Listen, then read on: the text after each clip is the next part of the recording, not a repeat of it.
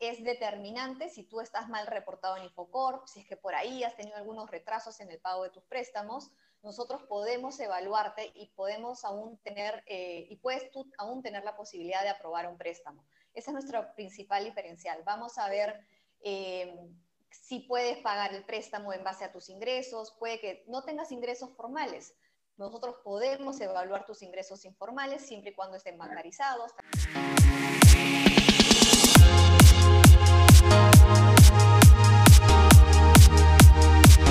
Están? Bienvenidos a una nueva edición de Rebaja tu Cuenta Podcast, el podcast donde hablamos sobre cómo administrar tus finanzas personales, préstamos y economía diaria. Somos Douglas Santisteban y Zuli Sucho. Zuli, ¿cómo estás? Buen día. Hola Douglas, buenos días, ¿cómo estás? Muy bien.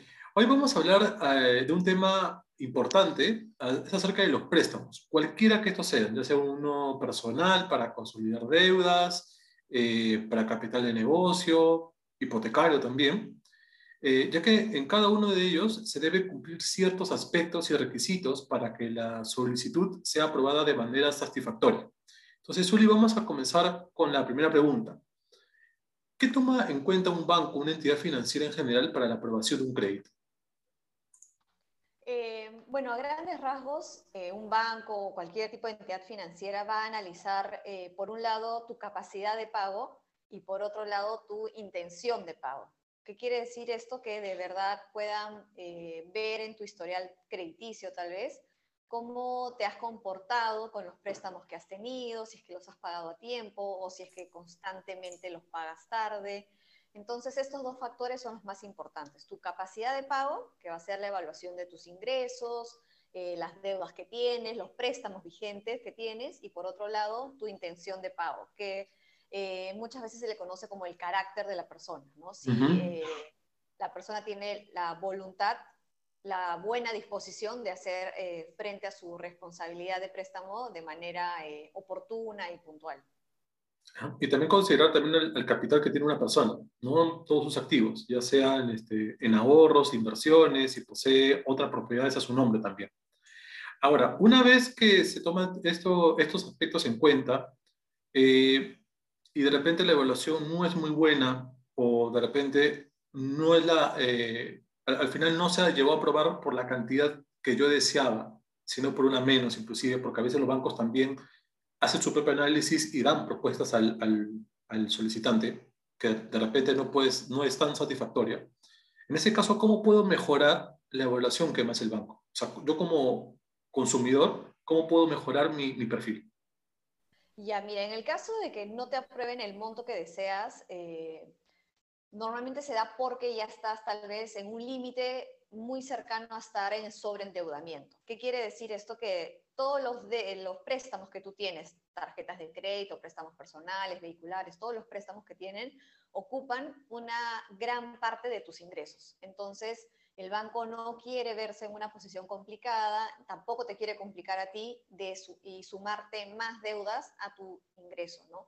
Entonces, por lo general, un ratio saludable de endeudamiento entre deudas e ingresos es de máximo el 30 o 40%. Entonces, como máximo el 30 o 40% de tus ingresos debería destinarse al pago de deudas, para que tengas el resto del dinero para tus otros gastos eh, diarios, semanales, normales que tienes. Entonces, si el banco no te aprueba, suele ser por, eh, o no te aprueba el monto que tú deseas, suele ser por este punto. ¿Y cómo podemos hacer para que nos aprueben un mayor monto? Eh, básicamente reduciendo el monto de las deudas que tienes, tal vez por ahí no has tenido la posibilidad de pagar todo el consumo que tienes en tu tarjeta de crédito, puedes aprovechar en tal vez unos meses ahorrar un poco más, salir de las deudas de sus tarjetas de crédito, que suelen ser las más costosas, y esto va a liberar un poco tu nivel de deudas. Esto puede ayudarte a que en la calificación el banco te apruebe un monto de deuda, eh, un monto de préstamo mayor. Y por el otro lado sería encontrar tal vez otras fuentes de ingresos que permitan demostrar que tienes más ingresos, tal vez postular el préstamo con tu pareja o con uno de tus padres para que sustenten mayor nivel de ingresos, así esta relación deuda-ingresos también eh, se disminuye.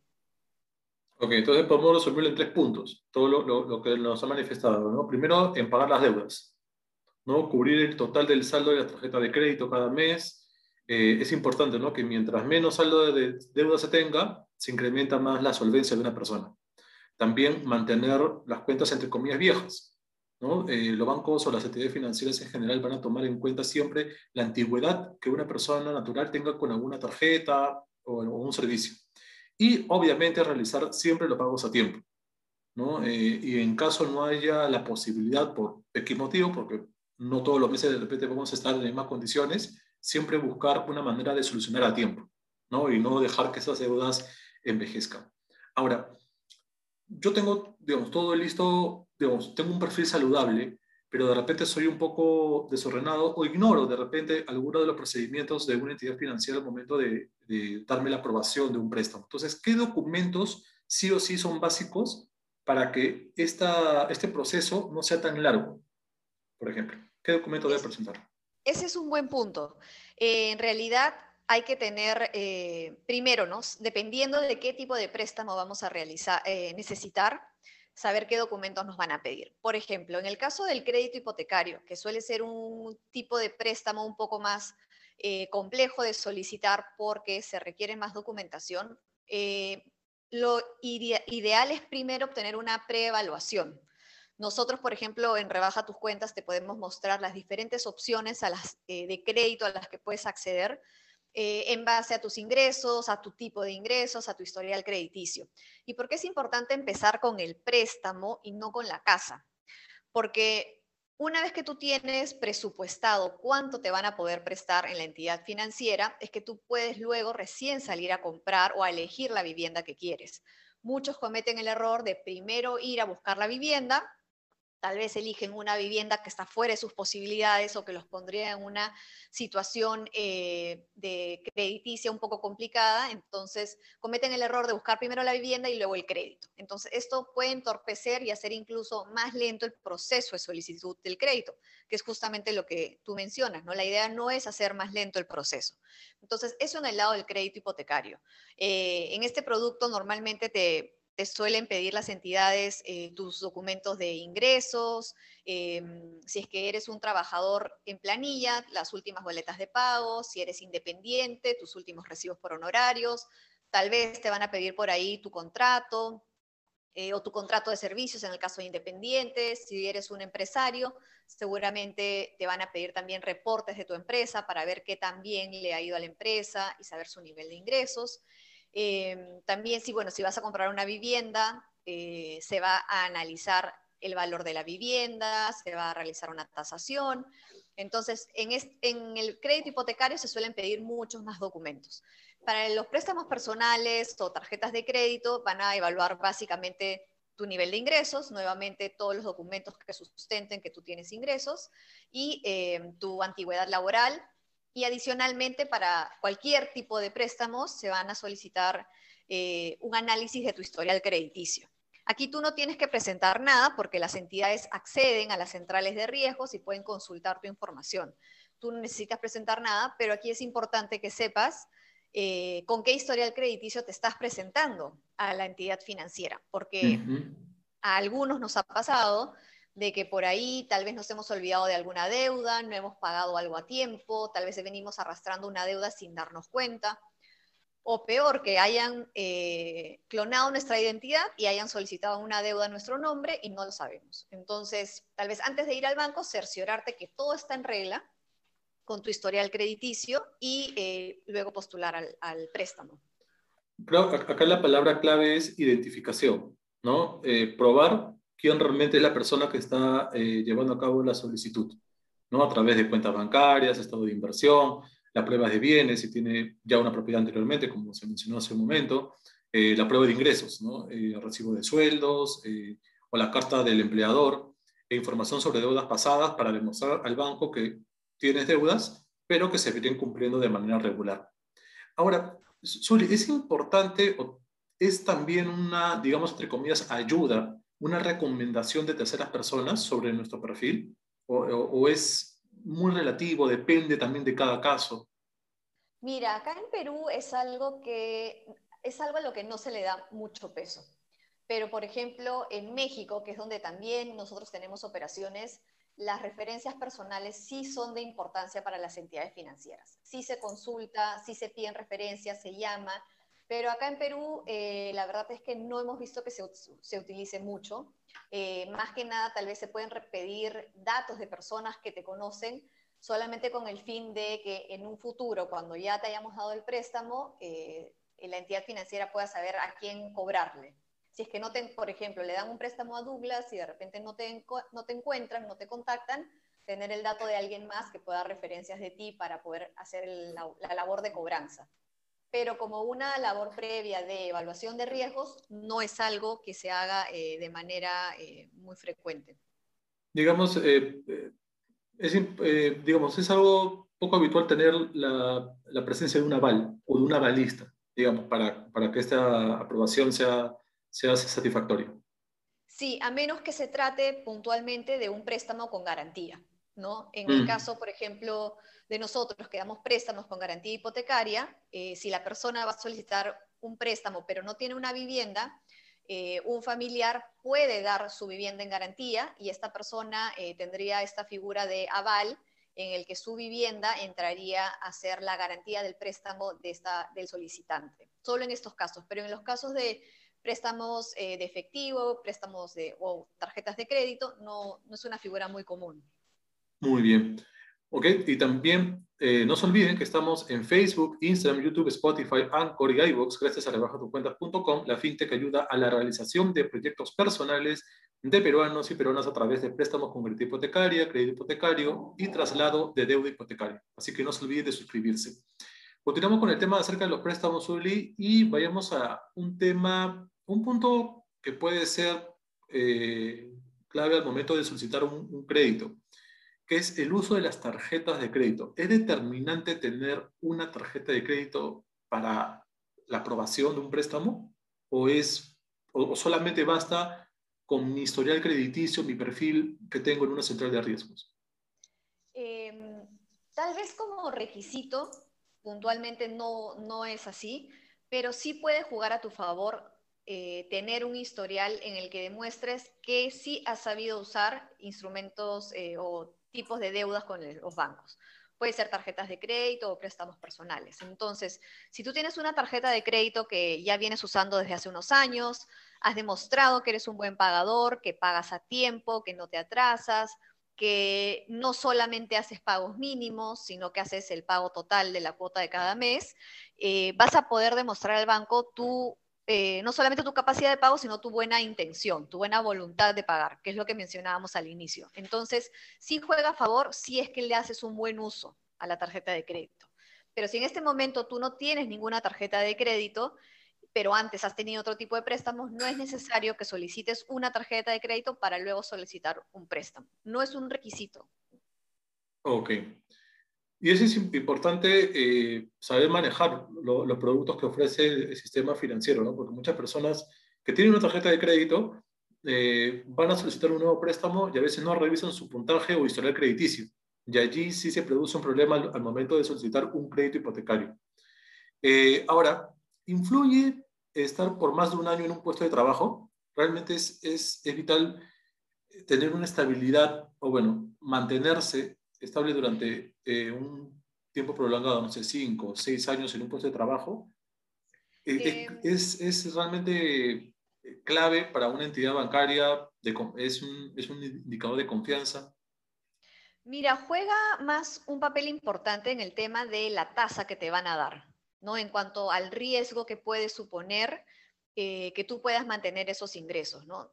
los bancos de igual manera van a aprobar a una persona que eh, tal vez trabaja de manera independiente o que es un microempresario o un empresario. Las posibilidades de aprobar son las mismas, lo que va a variar es la tasa que te pueden dar.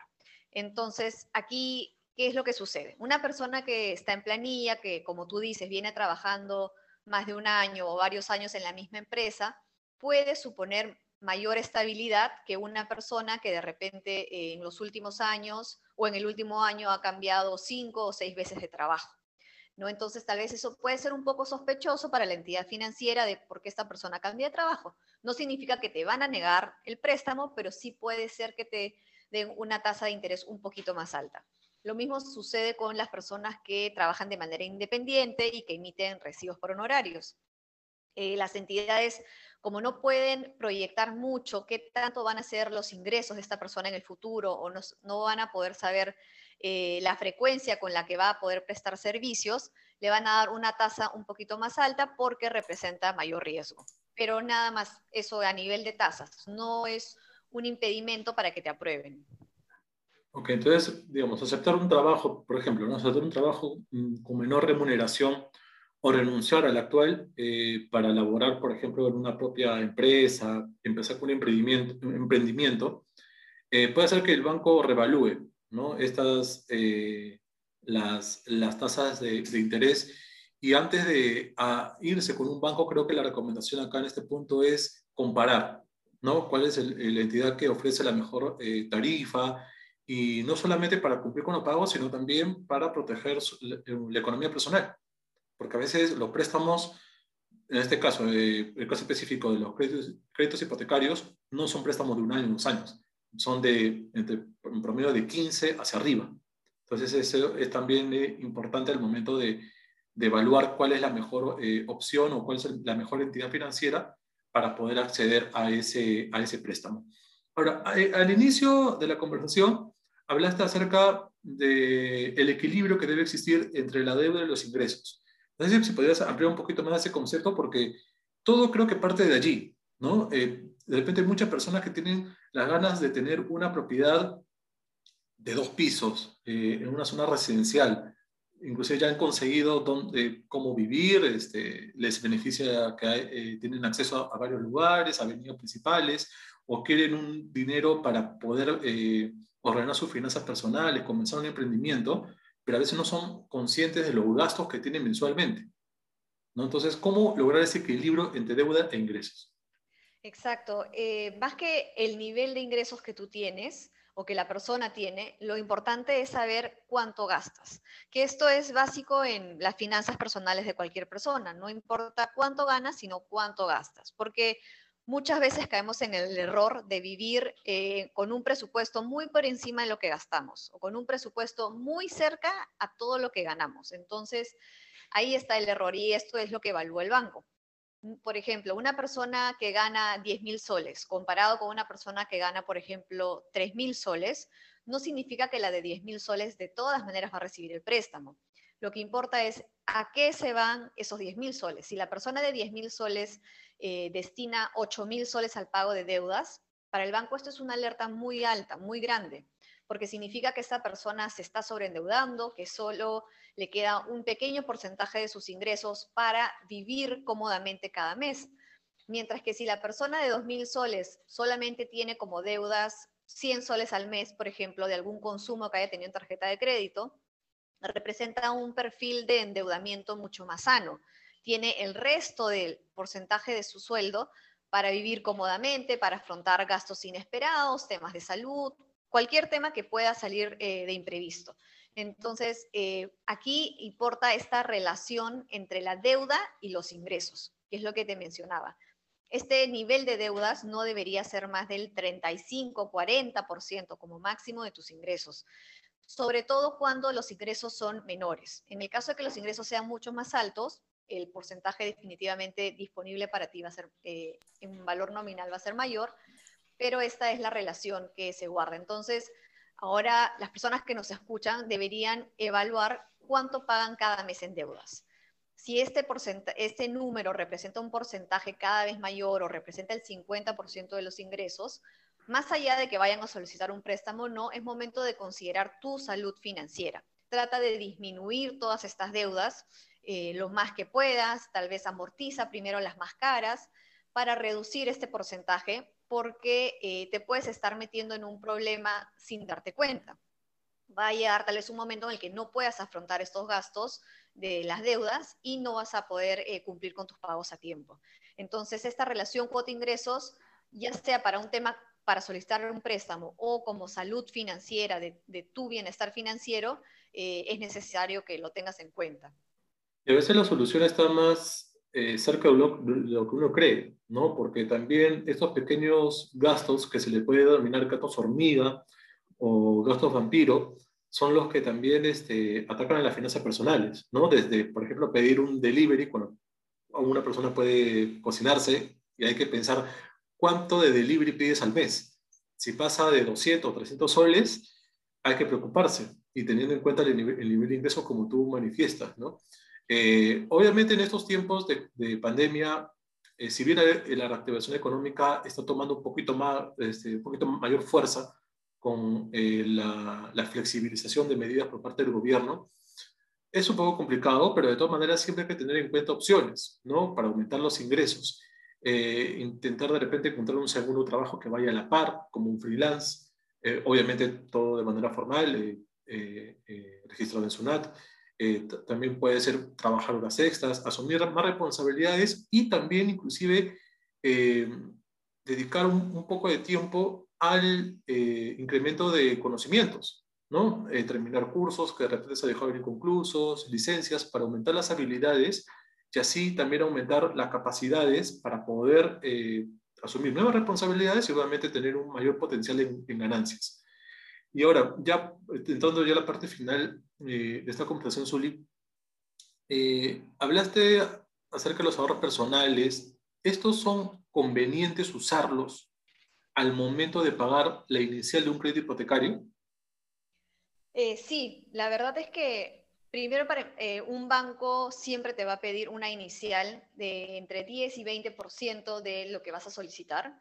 Pero si tú además tienes eh, ahorros que te permiten dar una mayor inicial, más de lo que te pide el banco, es muy buena idea porque las tasas de interés que se van a cobrar sobre esta deuda van a ser altas, las vas a terminar pagando a lo largo de los años. Entonces, si puedes dar una mayor inicial, mejor. Si tienes estos ahorros y van a disminuir el monto que tú vas a solicitar prestado, eh, en buena hora hazlo y eh, entrega una mayor inicial. Ahora, pero ¿qué pasaría si, por ejemplo, ya, yo pago la, inicial, pero me guardo un poquito de mis ahorros para amortizar el eh, crédito hipotecario? Es una jugada de repente un poco audaz, pero ¿también es recomendable? Sí, también, también, siempre y cuando la destines finalmente a amortizar y no se vaya a pedir, eh, a pedir más delivery o a, comprar un televisor nuevo, ¿no? Eh, puede ser una buena idea porque al inicio te van a dar un, préstamo por determinado monto, a veces a mayor monto te pueden entregar una menor tasa, todo va a depender de tu perfil, eh, pero sí es una buena idea que luego de haber tenido el, préstamo, amortizar si es que luego tienes ahorros o si llega la gratificación y amortizar. Amortizar siempre va a ser una, una buena idea para tu préstamo hipotecario. Y la pregunta acá clave es amortizar el plazo o la tasa.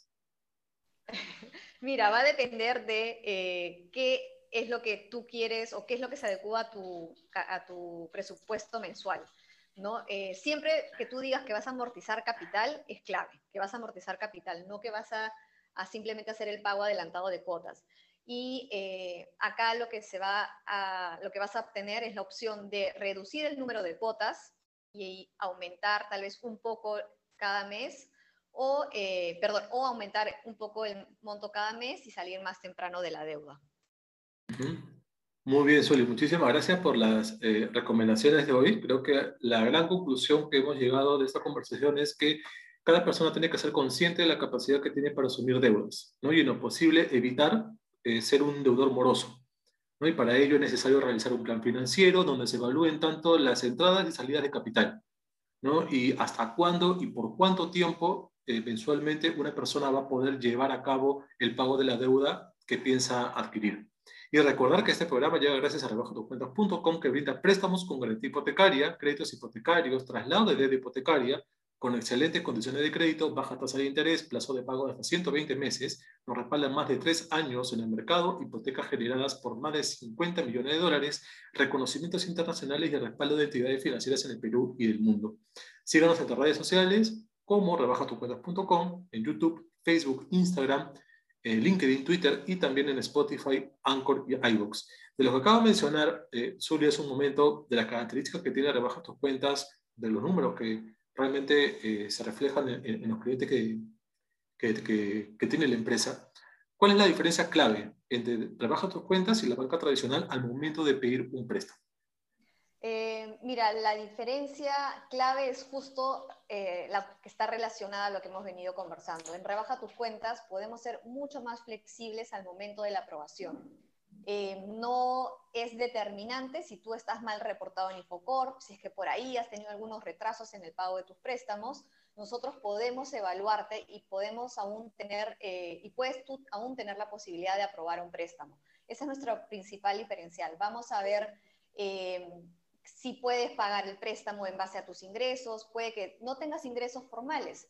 Nosotros podemos evaluar tus ingresos informales siempre y cuando estén bancarizados. Tal vez eres un empresario que recién está empezando y todavía no está formalizado, nosotros podemos aún evaluarte. Entonces, esa es la principal eh, ventaja, que podemos ser mucho más flexibles en la, aprobación. Creemos en las segundas oportunidades y eh, nosotros podemos ser esa segunda oportunidad para ti. Así es, así que muy importante esa, esta recomendación, recordar que, bueno, este tema, la verdad, lo hemos tratado de resumir en, pocos minutos, pero tiene para, para hablar mucho más. Entonces, aquellas personas que nos están viendo, escuchando, ya sea en las redes sociales o, a través de, de audio o video, dejaron sus comentarios qué más les gustaría saber acerca del mundo de los préstamos, ¿no? que es bastante amplio y que Rebaja tus cuentas está en la capacidad eh, de, encontrar respuestas a cada una de sus interrogantes. Muy bien, muchísimas gracias por su tiempo. Gracias, Uli, por estar hoy día con nosotros hablando. Gracias, Douglas. Feliz de estar nuevamente aquí. Nos vemos en la próxima. Así es, nos vemos pronto. Chao, chao. Cuídense.